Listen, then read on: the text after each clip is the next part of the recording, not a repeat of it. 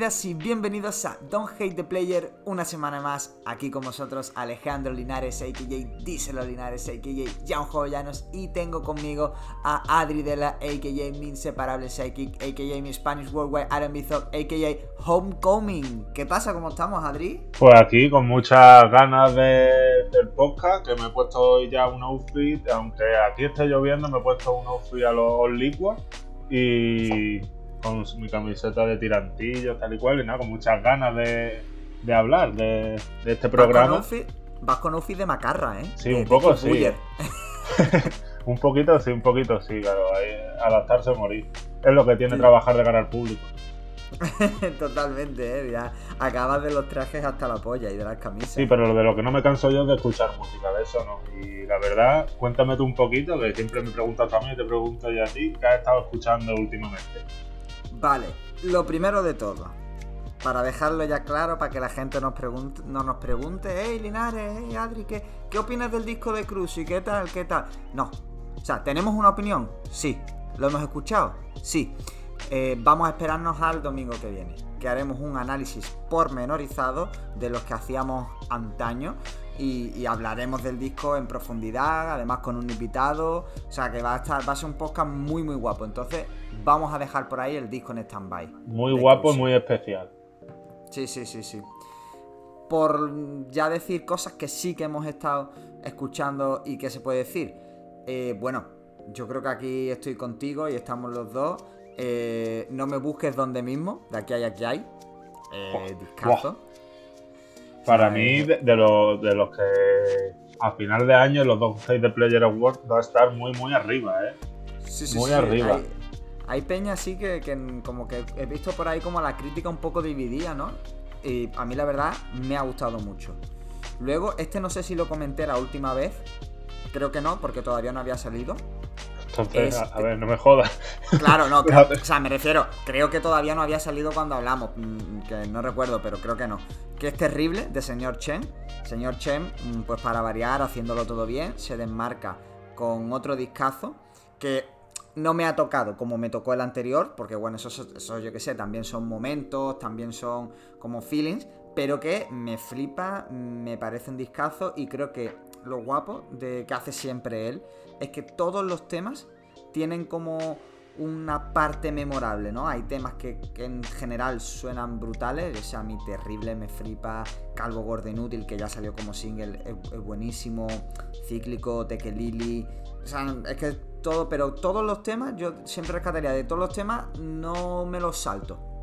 me parece un disco no, no, skips, porque es eso, típico de decir, tío, es que siempre llega un momentillo que dices, tío, merece la pena la canción nada más que por este ratito. Entonces ahí me mola mucho. Luego te voy a dejar a ti hablar del otro. Ya, ya, he mencionado yo el de aquí hay, aquí hay, ¿no? Que, bueno, temazos como Harvey Dent, que me flipa, uno de 100. O sea, a mí este rollo, el, rollo que le han metido así, Trap Soul, ¿no? Trap R&B, me flipa muchísimo. A la bachatita, que ya, como tú dijiste, todo lo que se ha mencionado yo era un río, a mí me, me, me deja el cora desbordado. Pero nada, un discazo. Y Beers Bees, The Clouds and the Trees, de Harrison. Bueno, este si ya no estamos empezando a inventar cosas aquí, yo ya. y yo, este disco lo, puso 2J en su, en su lista de que está haciendo, ¿no? Comentando discos ahí en Twitter. No sé, me llamó la atención la portada, sinceramente, de estas veces que, que te llama, que te entra un disco por la portada. Y por lo que comentó él, me lo puse. Y en media horita de disco y es un disco curioso, porque es como que tiene de repente temas full instrumentales, de repente te suelta un rapeo ahí de 30 segundos, ¿sabes? Como que no es un disco al uso, ¿no? O sea, no es como lo, que, lo típico que te esperarías de un instrumental, un tío rapeando o un tío cantando encima, sino que eso, que si, si le pinta que la instrumental esté sonando un minuto y medio y que luego el rapeo es en 30 segundos, sea. Entonces ahí como que el disco tiene una vida, una vida muy chula, muy peculiar y que, y que además como que, al menos para mí, ¿no? Como que favorece ese ponértelo del tirón como si fuese una sola pista, ¿no? Porque juega un poco con, los sonidos de esa manera, de enlazar, de no dejar clara la línea de cuándo empieza un tema, cuándo acaba. Me gusta mucho, es un disco que me ha gustado mucho Y bueno, ahora comenta tú también que has estado escuchando y que supongo que también hablarás de otro disco que está escuchando yo y que ya hablamos por ahí. Vamos a empezar, yo voy a empezar por eh, decir que me apunto a este último disco, me, lo ha aprendido muy bien, se nota que, que, eres un vendedor, vamos. Eh, mm, yo voy a empezar por Mr. Playlist, que sacó un EP, Jay el puto, eh, no sé el título tiene como 40.000 iniciales, SP. Eh, no las voy a decir en orden. Es, si, si mal no recuerdes, Dios me cansé de ser tu mejor guerrero. Sí, pero si me tengo que poner a pensar en las iniciales, no, no, que va, que va. olvídate, olvídate. Pero nada, quería destacarlo porque aunque sean solo dos temas, eh, teníamos mucha curiosidad por ver después de, su disco, de algo tan centrado, un disco tan conceptual como era 1095. Estamos hablando de Radio Uva, ¿eh? por si no ha salido el nombre, pero era obvio. Eh, después de ese disco tan conceptual teníamos dudas, curiosidad por ver por dónde iba a tirar la carrera. Y aunque sean dos temas, son dos temas muy buenos que ya, pues, como hablo, pues ya la han metido en una, play, una playlist importante, nos alegramos mucho por eso desde aquí. Y a mí me han gustado mucho los dos temas y si este es el camino a seguir de, su carrera, creo que es el buen camino. Luego, bueno, si quieres comentar tú algo, comenta. Sí, no, bueno, yo, la verdad que igual. Eh, teníamos los dos como ese feeling, ¿no? Después de 1095 que va a venir y, no sabíamos, no contábamos con que pudiese venir algo de este palo. Que suene tan profesional, porque siempre hemos hablado de que, digamos, el mayor fallo, defecto, por así decirlo, de 1095 no estaba en su calidad de letra, en su concepto, sino en las producciones que quizás eran un poco más, eh, pues eso, lo que tenía que coger muchos type beats. Esto se nota que ya es otro rollo. Sí, y que, y que además ha mejorado, o sea, como que hay una mejoría que no es solamente que va a venir después que concepto crear, sino también hay una, mejoría a nivel artístico.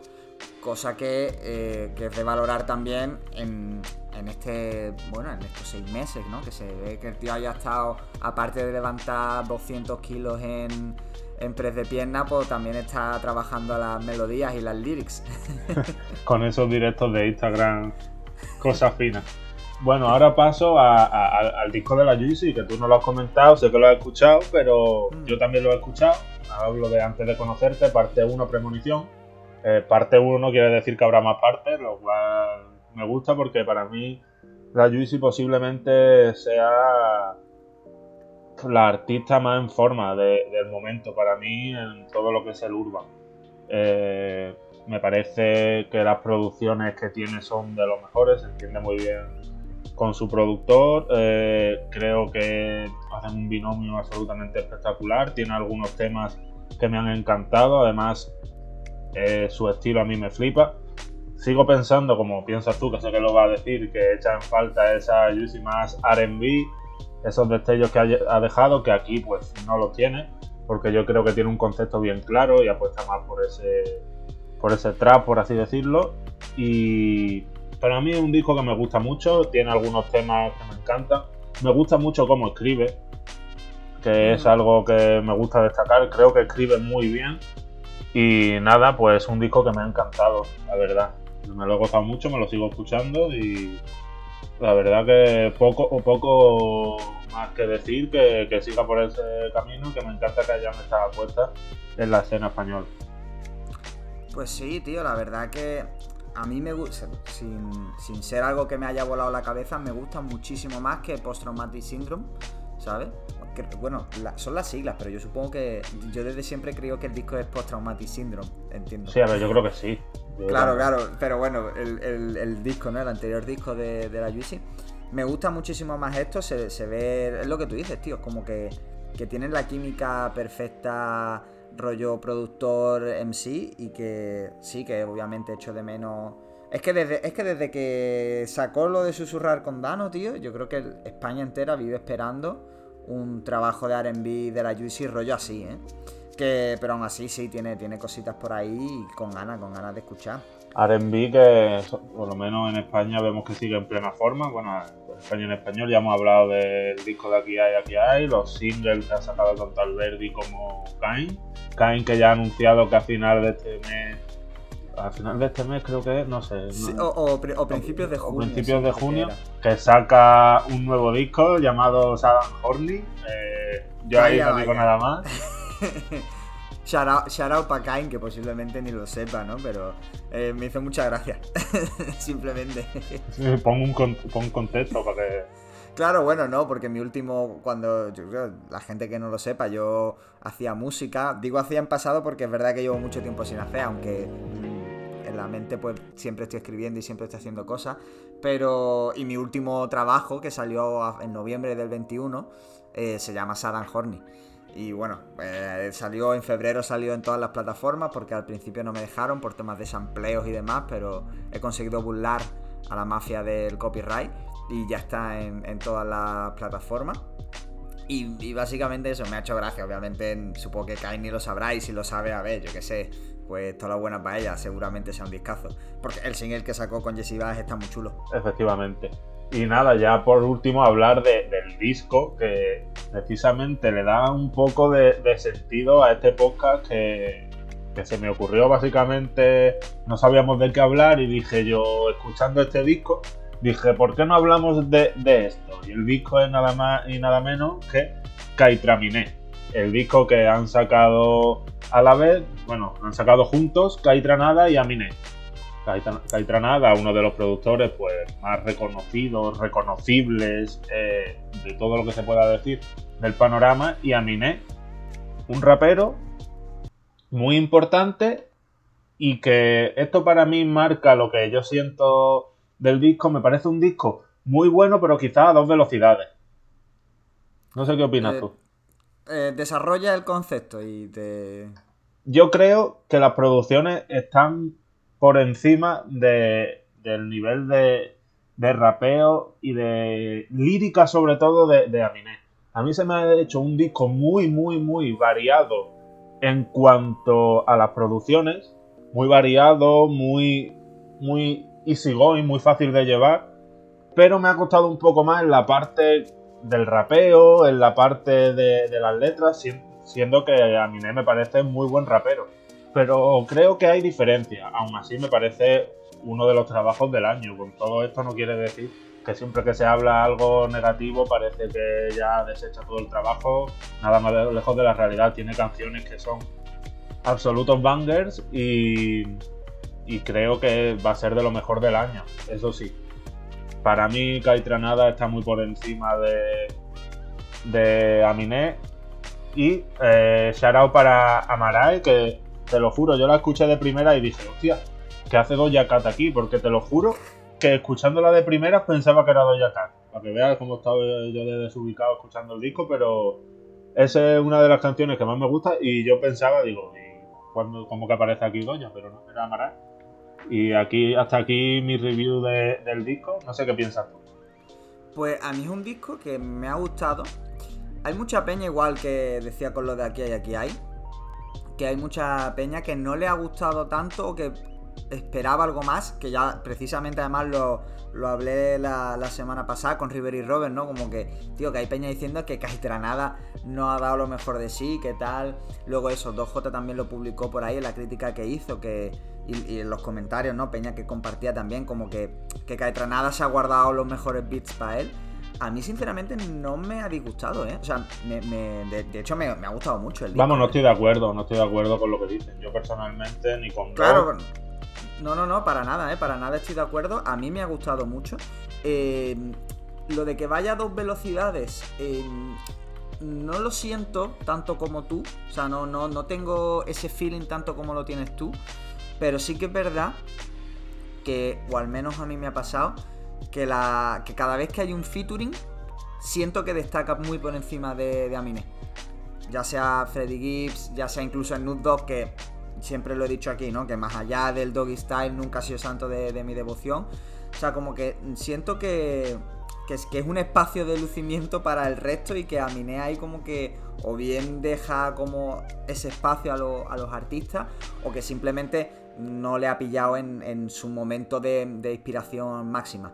pero es un disco que me ha gustado mucho, eh, que seguramente este verano queme mucho, porque además... Sí, además da esas vibes, ¿eh? Sí, sí, sí, tiene, tiene, esas vibes muy veraniegas, vamos, la portada es una declaración de intenciones, ¿no? Ahí los dos hay como tirar la tumbona. Y eso lo consigue 100% nada, vamos. O sea, claro, sí, sí, las vibes obviamente las da las instrumentales a tope, los beats.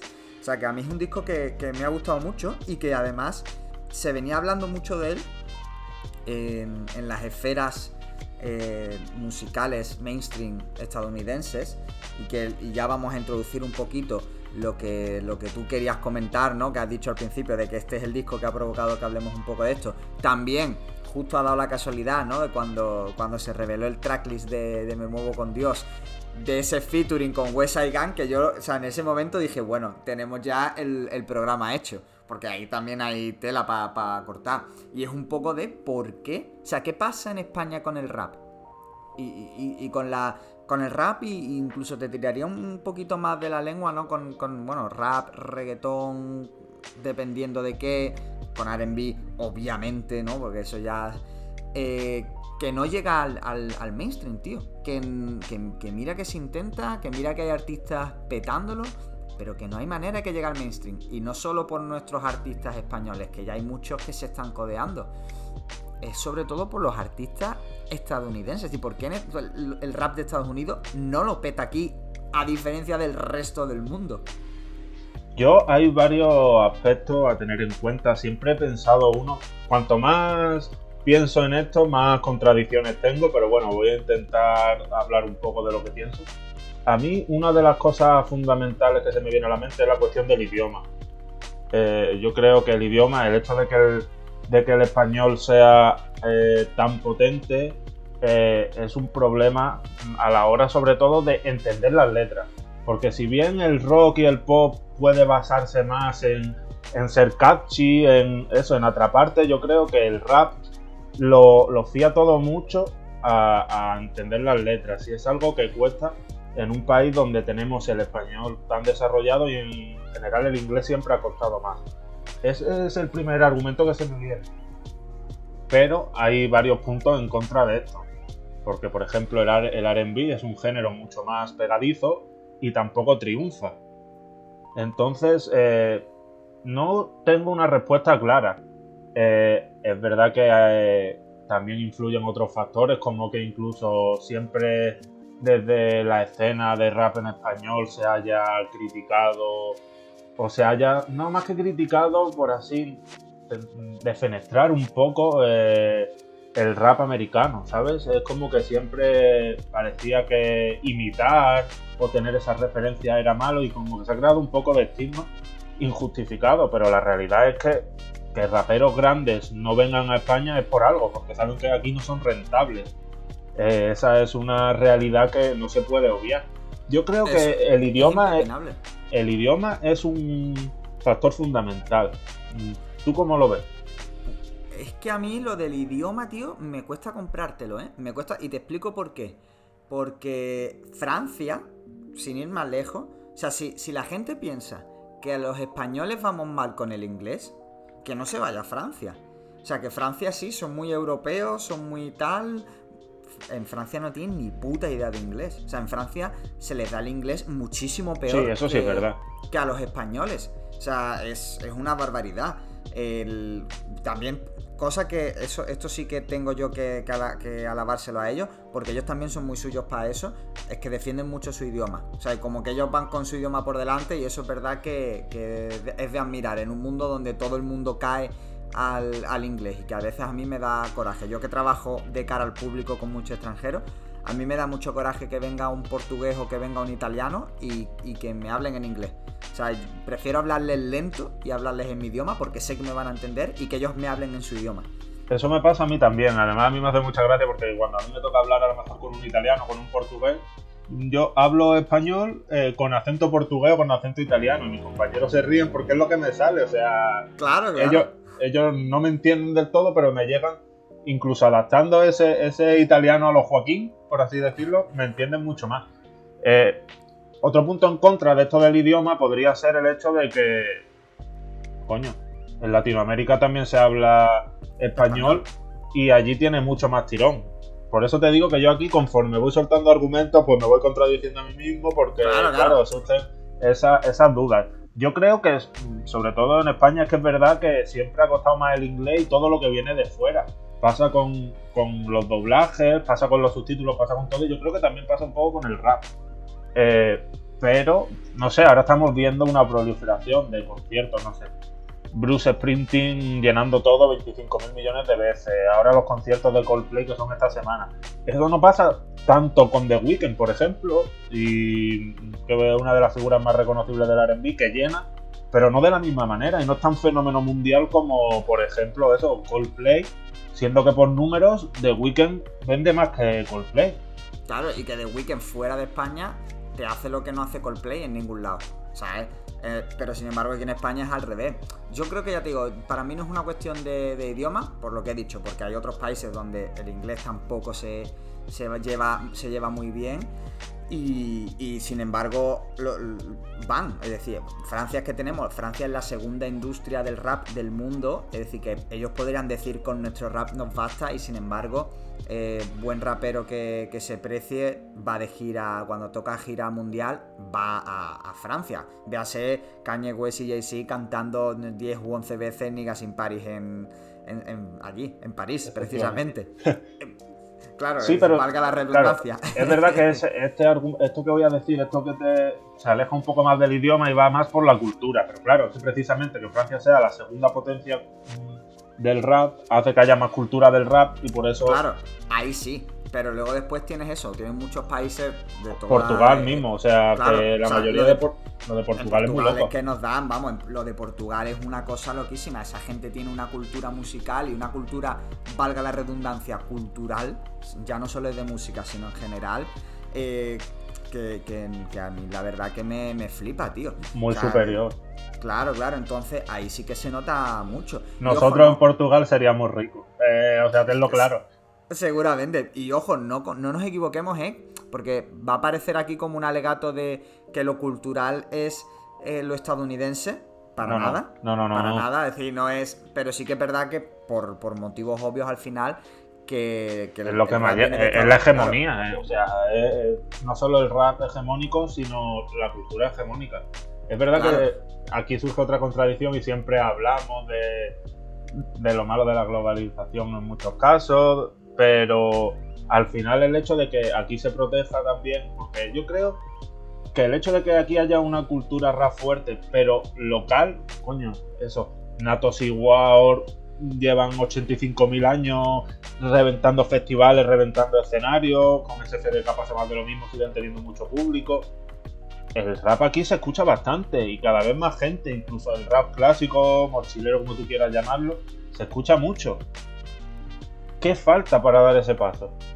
Claro, yo aquí creo, o sea, ya que tú has dado antes tus argumentos, yo ahora, por, por, por dar un poco así los míos y como ampliar un poco la mesa, el primero es que hay una cultura de aquí, ¿no? Que aquí cuando llega el, hip hop, la gente, mucha gente lo entiende mal o quiere hacer que la gente lo entienda mal, ¿no? Y lo venden como una movida punky, ¿sabe? Una movida hippie, cuando en Estados Unidos no tiene nada que ver, ¿no? Que lo reivindicativo y lo social no tiene por qué ser hippie ni punky. Mm, eh, puede ser, ¿sabe? Otra cosa, era, era una tercera vía, que era la, la del hip hop, ¿no?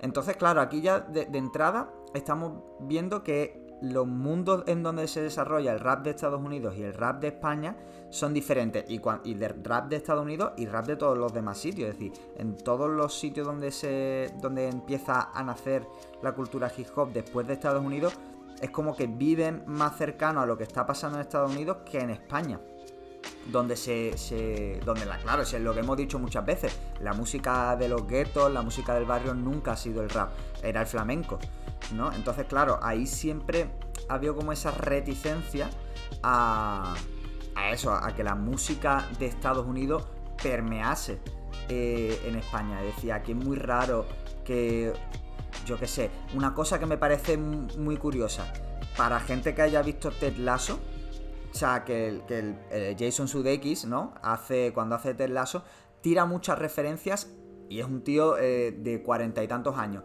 muchas referencias a raperos actuales, ¿eh? Que te puede hablar de Kanye, te puede hablar de Kendrick, cosa que es muy difícil de ver a cualquier, a un cuarentón o un cincuentón en España. O sea, que esa cultura musical que tiene a, pues eso, a, los raperos de Estados Unidos como tan, como tan en boga. Ya no ni eso.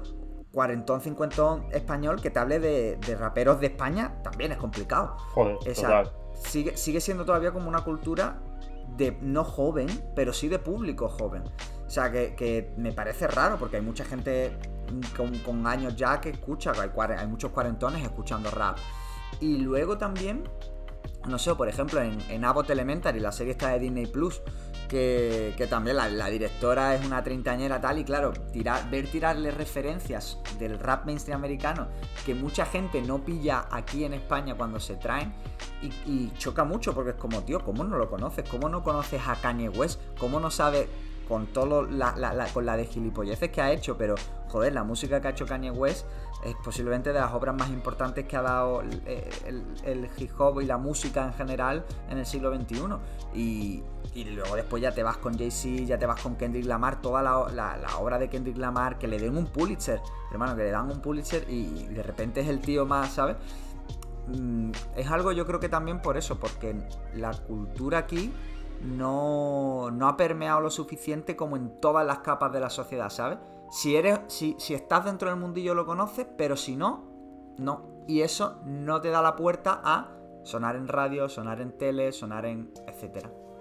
Eh, yo sobre todo me quedo con lo de con lo de Kanye porque era eh, sabía que en algún momento iba a salir y si no lo iba a sacar yo porque precisamente me parece eh, el paradigma de esto.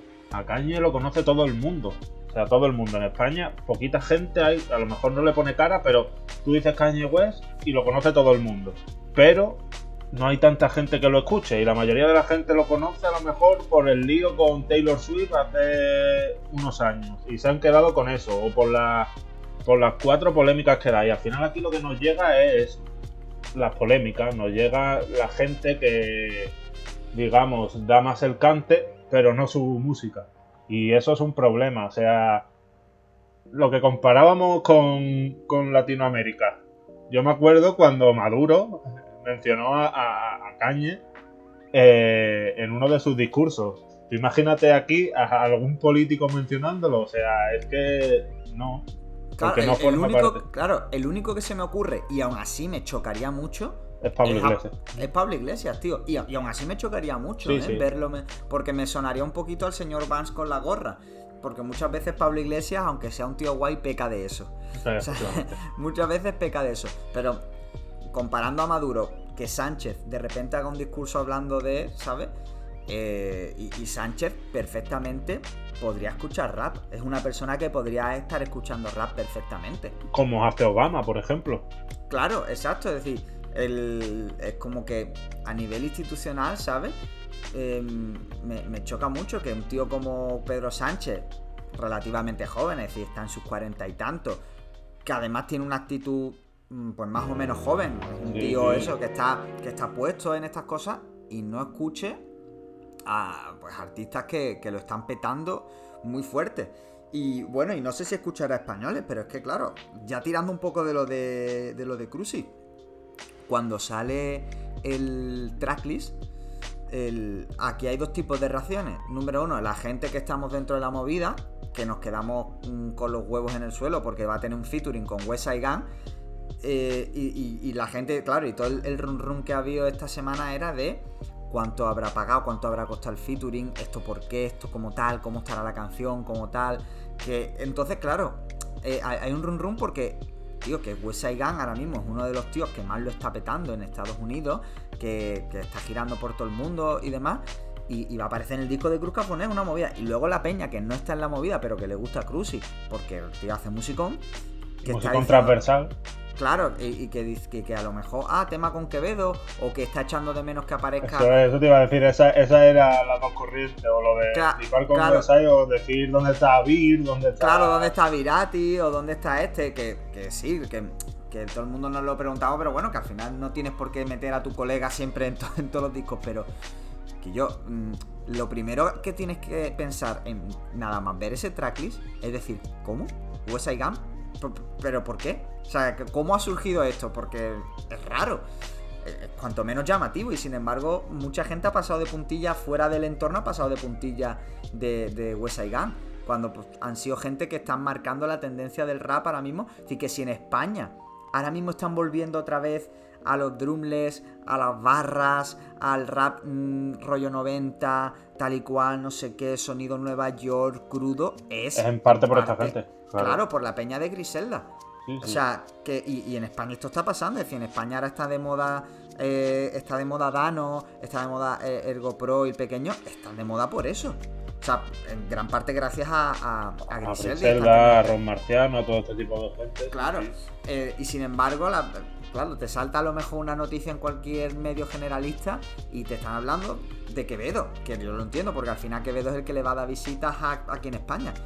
Pero sí, pero a, nivel, pero a nivel, eso, a nivel, digamos, no solo flexeo, a nivel declaración de intenciones, me parece mucho más claro tener un featuring, un logro tener un featuring con un rapero de esa talla que, con Quevedo, con todo el respeto a Quevedo, pero que no deja de ser el colega de, de, quiero decir. Claro. que al final se sabe, o sea, Más o menos se puede esperar que va a aparecer un feat de Quevedo. Y si no aparece, bueno, no, vale. Pero que no a mí no me sorprende el featuring de Quevedo en, el disco de Cruz Cafuné. No, claro. Entonces, claro, pero lo de West Side Gun, sí. me sorprendió mucho. Totalmente. Yo es que otra cosa que estaba pensando era, viendo los carteles de los festivales, estaban mis compañeros de piso hablando de, la gente que ellos van al BBK y yo veía la gente que iban comentando, la gente que iba al BBK, decían, yo no sabía quién iba, ¿vale? Y empezaban diciendo Arctic Monkeys, que es uno de los, de los grupos más importantes, sin duda, de rock del mundo ahora mismo. Arctic Monkeys, Florence the Machine de repente dicen The Chemical Brothers, tal y cual, y sale así el nombre de, yo lo voy a decir en español, 070 y yo, claro, digo, hostia, es que estamos hablando de que se pone de cabeza de cartela de Chemical Brothers, que sí, que son gente de rock importante, pero yo me voy a las, a las visualizaciones, a las, al número de oyentes mensuales en Spotify.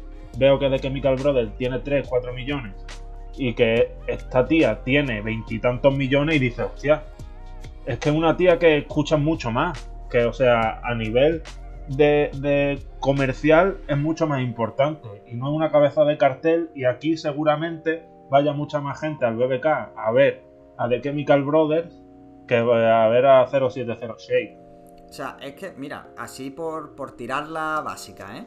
y, siempre obviamente con respeto a todos los artistas, ¿no? Sí, claro, si yo eh, no... El jueves, el jueves estoy con el cartel del BBK. El jueves va eh, de Chemical Florence de Machine, están los primeros en grande. Segundo, está en, al mismo tamaño de Chemical Brothers, ¿vale? El sábado, que es el día que aparece eh, 070 Shake, está en la tercera fila a una letra a la mitad. O sea, fíjate, ¿sabes? Está por, debajo, a nivel de importancia, está por debajo, por ejemplo, de Duki. Está a la altura de Villano Antillano. Gente que lo hace muy guay, pero que no son 076, ¿sabes?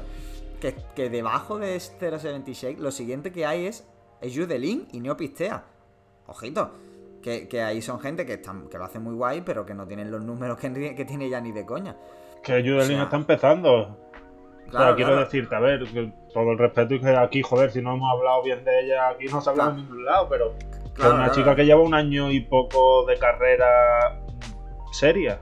Quiero decirte seria en el sentido de. claro, y aquí en España ya la están poniendo al, nivel de que a nosotros nos alegra, ¿no? Pero que también es sintomático de, cómo está el, panorama. Pero, esa es que yo me acuerdo, tío, de, de eso, de primaveras o de cosas donde el cartel, yo me acuerdo del mítico Primavera de Frank Ocean, que, eso era, que era como, bueno, que eso debería ser un evento. O sea, que, que Frank Ocean decida venir al Primavera, al Primavera Sound, eso, eso ¿cómo, ¿Sabes? Eso tenía que ser un evento de, proporciones de, cosas que pasan una vez en la vida. Sí, porque, porque además él es así, porque ya vemos lo que sucede en sus conciertos y es algo que Además, eh, yo que sé, la fanbase de, de Frank Ocean se puede asemejar a cualquiera de estos grupos de rock que te llenan un concierto, porque es que yo creo que la diferencia, a ver, eh, los, festivales no son tontos y si ponen a, a 070 Shake eh, ahí es por, es por algo, es porque saben que esos números no dan, no dan de la misma manera que Florent de Machine, que por supuesto de Arctic Monkey, es por algo. Quiero decir que esos números no se repercuten a gente que va a ir al recinto a pagar una entrada de un festival exclusivamente por ella. Pero yo creo que Frank Ocean sí tiene esa base sólida en todas las partes del mundo y aún así cuesta. Y con Kendrick cuesta, ¿sabes?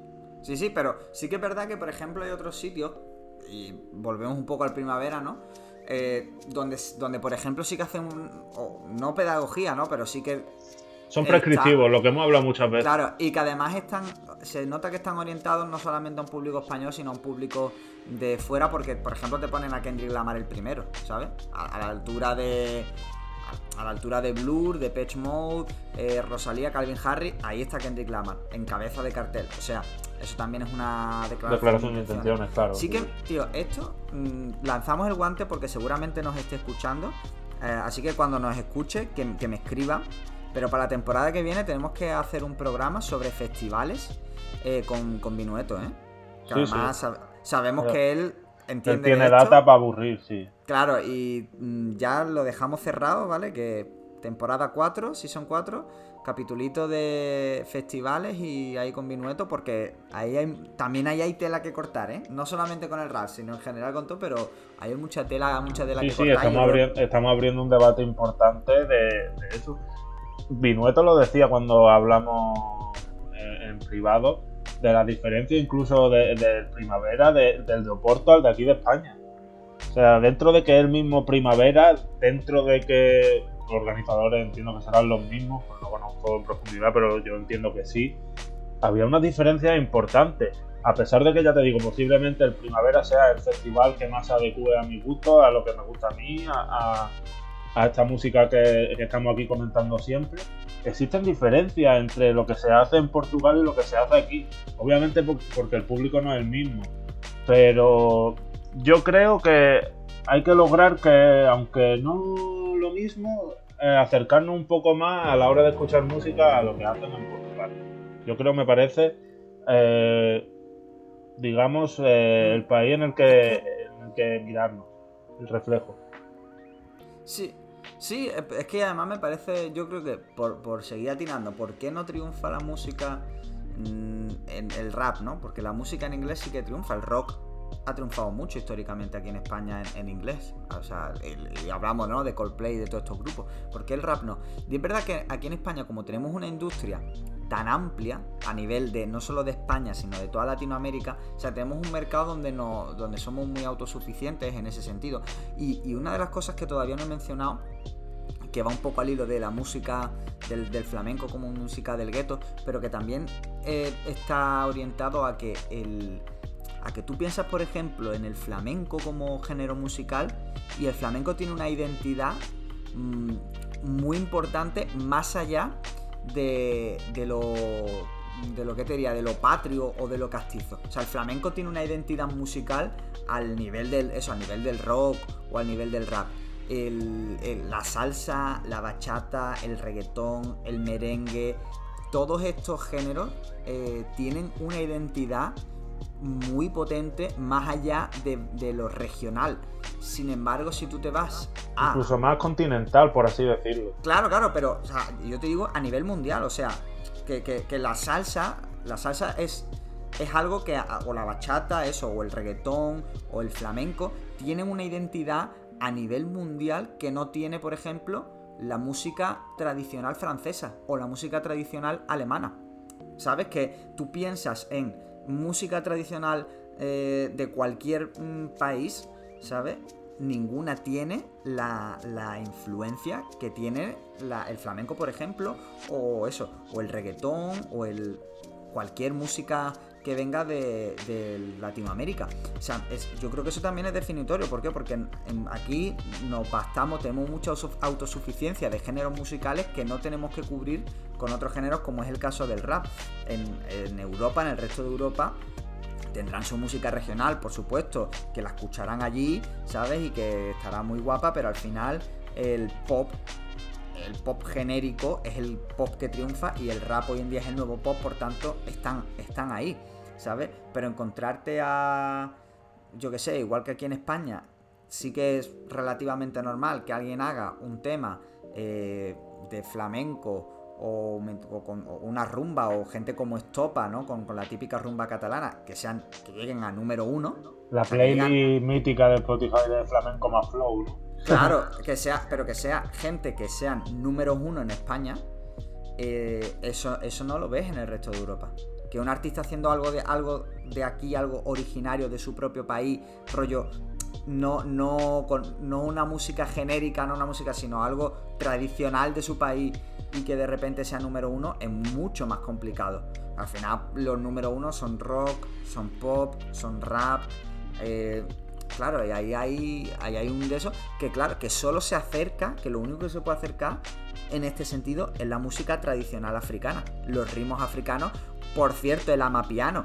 Shout Paneif, que nos habló del amapiano en su podcast y ahora Cruci con el amapiano, y ahora el amapiano va a ser género otra vez, el género de moda. Y va a decir otra vez como si alguna vez lo haya sido, ¿no? Pero que. Sí, pero.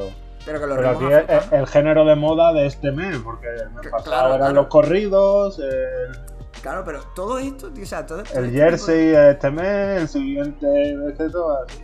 Claro, pero todo sale al final de, los mismos 3-4 núcleos. Del núcleo hispanoparlante, del núcleo angloparlante y del núcleo africano. Porque ahí, bueno, en, África la, lengua es otra cosa, ¿no? Pero ahí, es de donde salen los. donde salen la, donde sale la música. O sea, es que a mí yo creo que también por ahí es eso, ¿no? Nosotros tenemos como una cultura musical tan rica que es verdad que nos hemos nutrido menos de lo de fuera y como que tenemos un ecosistema muy propio, muy de aquí. Claro, yo estoy totalmente de acuerdo. O sea, es algo que no se puede obviar. La influencia del flamenco en todos los sectores. Además, desde las instituciones cada vez se intenta preservar más, potenciar más, porque es muy reconocible español el flamenco. Es indicativo. O sea, y además, en esta comparación que estamos haciendo Latinoamérica-España, el reggaetón eh, propio de Latinoamérica se, se asemeja mucho más al rap que, el flamenco. Entonces eh, es lógico que por esas raíces pues intente, o sea, haya más cultura de escuchar rap allí que, aquí en España. Es que es evidente, rap americano. Lo mismo pasa con el dancehall.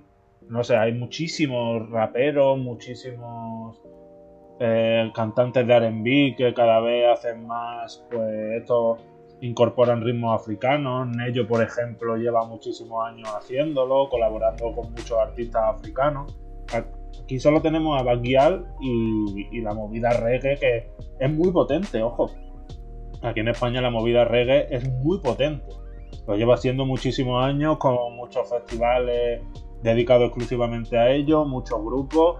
Han venido los artistas más importantes de reggae a este país y te diría más, es que Aquí se, no, creo, no, creo que sea que se escuche más reggae que rap, pero sí vienen más artistas extranjeros de, reggae, de dancehall, que, que de rap. Y, es algo que, a mí me sorprende.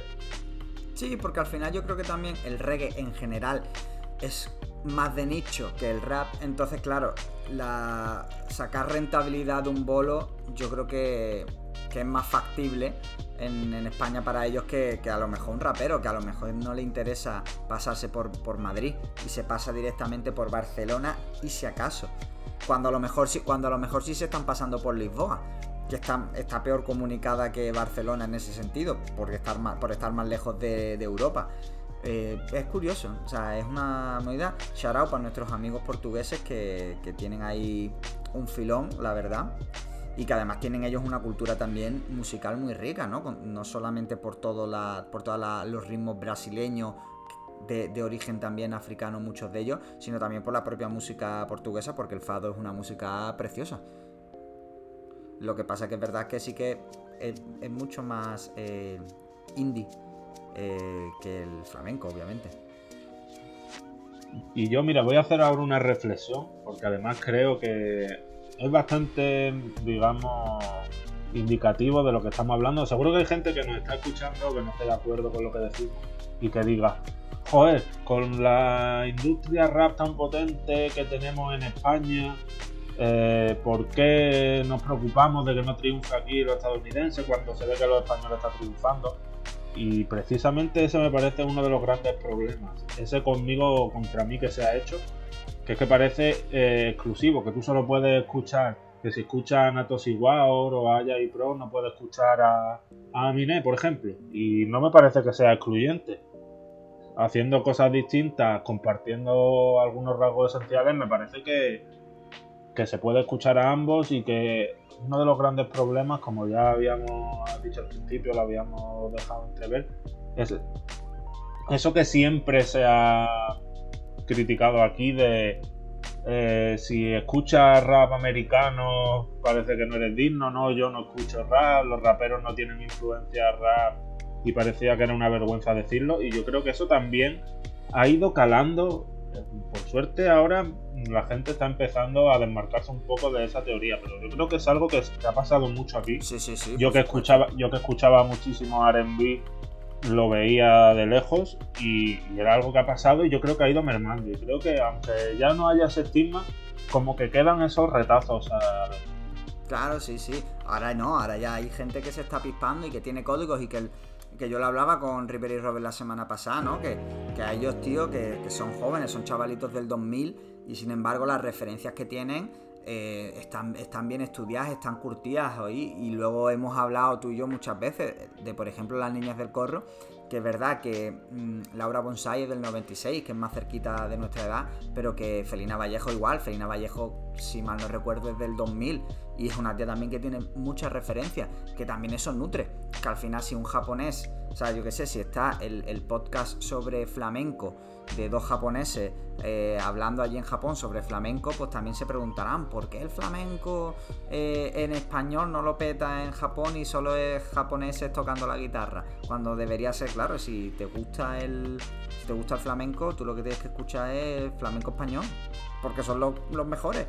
Eh, ¿sabes? Eh, y si te gusta el rap, tienes que escuchar rap de Estados Unidos porque son los mejores y porque todo viene de ahí. Y, no es por, ¿sabes? Por lo que decíamos antes, no es porque la cultura yankee sea la mejor, sino en este caso es porque eso viene de ahí, eso es 100% originario de ahí y, lo mejor viene de ahí. Y aquí en España, los que lo han petado, rollo masivamente, o sea, porque Natos igual, ok, llenan el Within, tal, pero a nivel masivo, masivo de verdad, Zetangana, Rails B y todas estas cosas, no lo han hecho haciendo rap.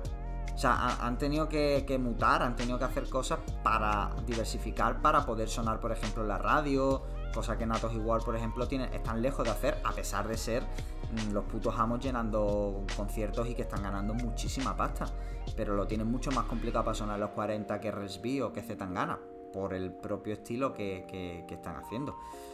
Yo dejo ahí esa reflexión. Si tú quieres dejar otra más para cerrar. Eso que ahora tenemos, eso por los 40 Urban, que parece como que ya se han rendido a la evidencia y siguen, pues, o sea, abriendo ese caminito que yo creo que está por llenarse. Lo último que quería decir es si crees que tiene algo que ver también la spotización de la música, o spotifyización de la música. El hecho de que ya no haya tantos programas de divulgación musicales, eh, programas no sé, yo veía el otro día, que me hizo muchísima gracia, bueno, el otro día hace un tiempo, un, un clip donde estaban Public Enemy, que cuando salieron en un programa de tarde de Antena 3, ¿sabes? No sé qué canción era. Cantando con las abuelitas, buah. Creo que era Fight the Power, creo, creo, ¿eh? No me acuerdo, creo que era ese tema. Eh, eso hoy día es imposible verlo, quiero decir. O sea, tú te imaginas, yo qué sé, eh, a Kendrick en. En el hormiguero. En el hormiguero cantando Humber. Mm, a mí me suena rarísimo. Sí, sí, sí, desde luego, desde luego. Pero bueno, para hablar de Spotify, mejor, mira, tenemos aquí a Jaco Muñoz. Hola, buenas tardes.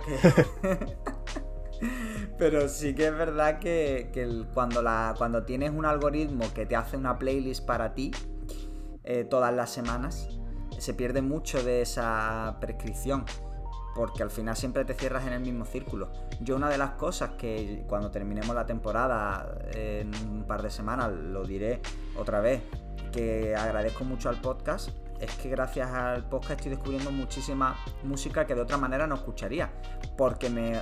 No que me obligo, ¿no? Sino que cae, ¿no? Veo gente hablando de ello y digo, bueno, Claro, al me- final te abre, te abre a gente que conoce cosas, que comparte su gusto Claro, y al final. al, al final si estás solamente escuchando lo que te sale en tu radar de novedades de Spotify o en, la- o en los artistas que ya sigues, está guay, porque son la música que te mola y está hecho para ti. Pero si no descubres algo más, al final se te acaba quedando la cosa como, como que siempre estás en lo, en lo mismo. Y, y yo tenía eso, que desde que, que es lo que es lo que hablamos, tío, siempre todos los años que están, desde que llevamos con el podcast, todos los años lo estamos diciendo, tío, este año qué, qué de música buena, qué pedazo de año llevamos. Cada año es mejor que el anterior. Y no creo que sea así. Yo, creo que todos los años hay muy buena música, pero que no siempre la hemos descubierto y que gracias al podcast estamos descubriendo y estamos esforzándonos en descubrir mucha más música nueva que nos está flipando. Y estamos antes- descubriendo música con carácter retroactivo. Claro, exacto, y que ahora mucha cosa que, que estamos ahí como. Yo, yo me acuerdo, ¿no? Que hubo una época eso como que estaba muy estancada y que no encontraba artistas nuevos con los que emocionarme, tío. Como me emocioné con Frank Ocean en su momento, con Kyle, con, con Drake, como esa, esa época 2010-2013, ¿no? Y hubo una época era como, tío, mm, en España sí estoy encontrando a gente nueva, pero fuera de España, en Estados Unidos, no estoy encontrando a gente nueva con la que emocionarme. Cosa que ya otra vez estoy volviendo a hacer y que me alegra mucho. Pero que en parte por el podcast. Yo hace poco lo pensaba. Yo decía, mm, en estas reflexiones solitarias, románticas, de noche y tal y cual, yo decía, joder, es que últimamente eh, el único, digamos, ámbito de la cultura que está consiguiendo hacer que me enganche algo fuertemente, emocionarme, es la música. Y yo creo que es por el podcast. eh. Porque aunque hablemos de la inmediatez muchas veces para mal, eh, cada vez hay más gente haciendo música y cada vez hay más gente.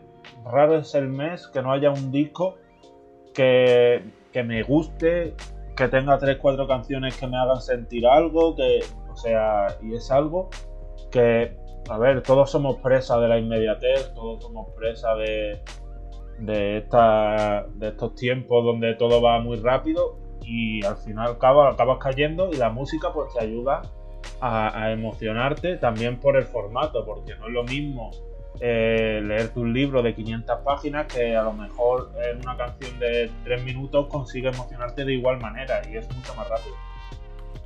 Pues sí, eh, desde luego. Y larga vida a Don the Player por hacernos sentir estas cositas. Pero bueno, no vamos a adelantar mucho porque de esto seguramente hablaremos el- en un par de semanas cuando terminemos la temporada. Cosa que, que esto lo, lo- lo- lo venía pensando antes de camino a, a casa. Digo, joder, si pare- parece que no hacemos esto porque nos gusta, porque tengo unas ganas de vacaciones que no puedo con ellas, ¿eh? Sí, totalmente. Pero es que al final es como todo, o sea, por mucho que sea tu placer, el placer cuando se convierte en obligación también acaba un poco, digamos... eh, Sí, sí. Hace falta cargar pilas, pero bueno, quedan ya eh, solamente dos semanas más. La semana que viene ya sabéis que habrá análisis del pormenorizado de Me Muevo con Dios del disco de Cruci. Y la semana siguiente terminaremos con un programita de chill. No sabemos si los dos solos o traemos a alguien a charlar, pero bueno, ahí está eso. Y nada, vamos a terminar ya despidiéndonos. Así que muchas gracias por venir como siempre, Adri.